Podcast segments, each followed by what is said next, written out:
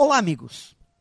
Algumas pessoas, após terem cometido um deslize ético em sua vida, apanhadas agindo de forma torta, errada, inconsequente, se defendem usando o argumento de que foi a primeira vez, de nunca terem errado, de que sempre foram sérias, éticas e honestas, de terem tido um passado limpo, transparente, como se um ontem repleto de acertos justificasse um agora recheado de erros.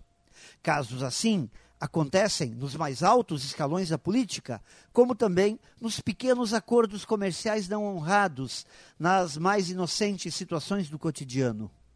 E quando o assunto é ética, comete o erro quem age de má fé por um milhão ou por um tostão.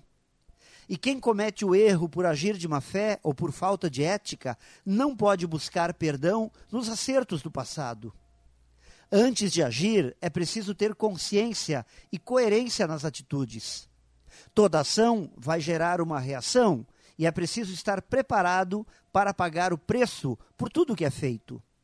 Precisamos de todos os anos de nossa vida para mostrarmos ao mundo que somos sérios, honestos, íntegros, mas basta um minuto de equívocos para jogar tudo fora.